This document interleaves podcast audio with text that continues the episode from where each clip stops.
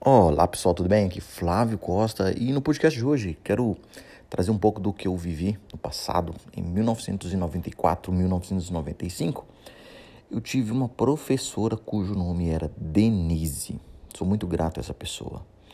Foi minha professora de português, então ela me transformou em alguma coisa que eu não gostava em alguma coisa que eu passei a amar português. E dedico isso a ela. E ela foi a primeira pessoa que eu me lembre, né, que posso dizer que confiou e acreditou em mim, num potencial que até então eu não acreditava que eu teria. Vou explicar um pouco mais. É, ela falava o seguinte, que na, na, naquela época, né, tinha muito do, ah, aquela pessoa que tem um pouco mais de habilidades nas mãos, é bom ela ser um dentista, um cirurgião e etc. E ela falava, não, não existe isso, você pode ser o que você quiser. E ela acreditava nisso. Então, duas coisas. É, eu quero separar em dois momentos. É, às vezes não é o que você está aprendendo, e sim quem ensina.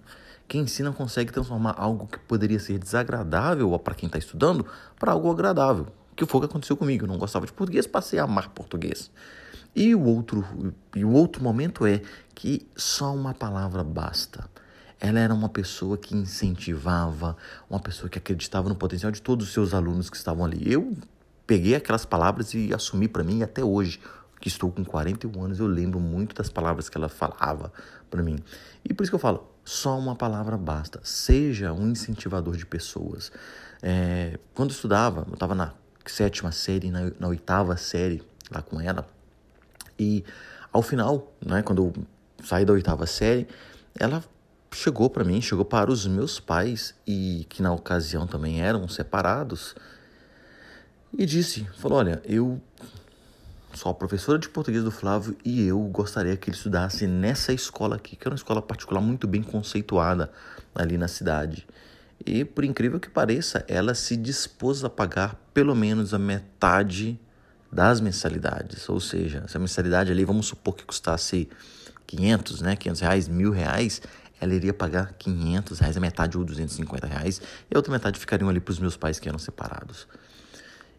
Enfim, se eu estudei ou não, seja uma outra questão, porque os meus pais talvez naquele momento não tinham condições e não acreditaram nisso e não seguiu adiante. Mas a professora se colocou, ela colocou à disposição de pagar na mensalidade de uma pessoa, de um aluno que ela não conhecia. E eu falei, poxa, quem é uma pessoa que seria capaz de fazer isso? Sou muito grato a ela tá?